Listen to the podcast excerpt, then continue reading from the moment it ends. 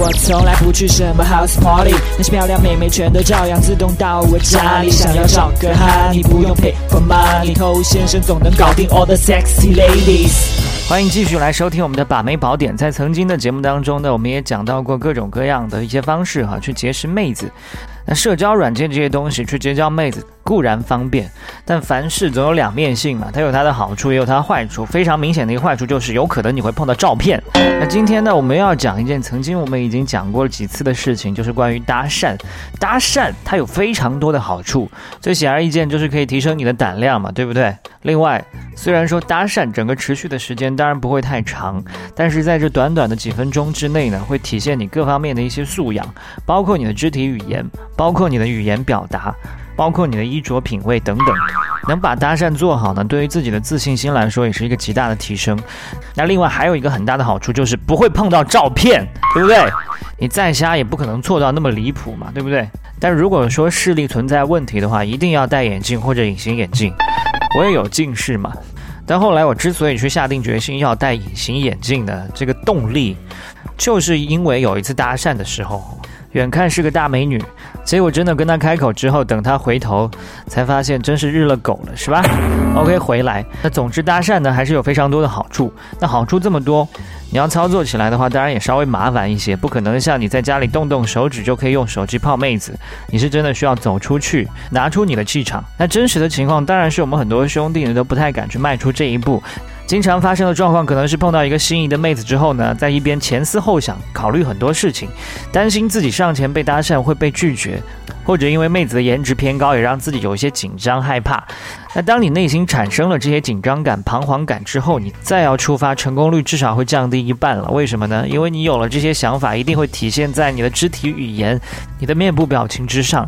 一旦有了这样的一种反应，妹子这种社交直觉极其高的动物，迅速就可以察觉。那察觉之后，她为什么就不给你电话呢？因为你这样会显得像个变态，好啊。那如果你有过这种彷徨紧张感的话，千万也不要怀疑自己哈，不要觉得自己不正常，你实在是太正常了，这是每个人都会有过的一种反应。如果你真的从未有过这种感觉的话，那我反倒觉得你可能要去看一下心理医生。那简而言之呢，这是一种本能反应。这种本能反应就是保护你，避免去尝试一些过于冒险的事情。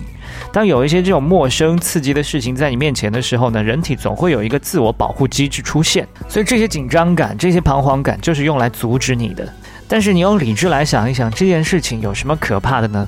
你上去搭讪，你会缺胳膊少腿吗？你会被人毒打吗？你会被警察拘留吗？通通都不会。你所付出的只是说了几句话，走了一些路，以及我们所谓的面子。那你觉得面子重要还是妹子重要呢？如果你觉得面子更重要，那你可能很难摆脱自己撸的这个命运。其实说到底，就算你搭讪失败，你也并没有失去任何东西。因为你根本就没有得到这个妹子，又何谈失去呢？但如果这个妹子她没有拒绝你的话，你就有可能从此认识了一个妹子，也有可能跟她发展的非常顺利，还有可能你们之间就有了一段浪漫的关系，甚至这个人就成为你的爱人。所以你想想看，有这么大的一个回报，再去想想你一开始的付出，那简直就是微不足道。这么高的一个回报率，你应该下狠手才对啊！啊，道理说出来总是比较容易的哈。那怎么样去克服这种紧张感，避免擦肩而过就是永别呢？有一个小诀窍，那就是不要给自己时间。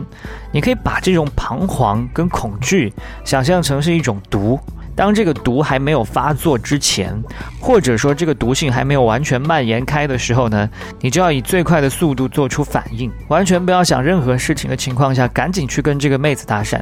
等你跟这个妹子搭讪完成之后呢？不管是成功还是失败，你刚才所中的毒也就自然而然的解开了。好了，今天就先跟你聊这么多了。在节目之外，欢迎去添加我们的官方微信公众号 K U A I B A M E I，快把妹的全拼，把妹宝典，下回见哦。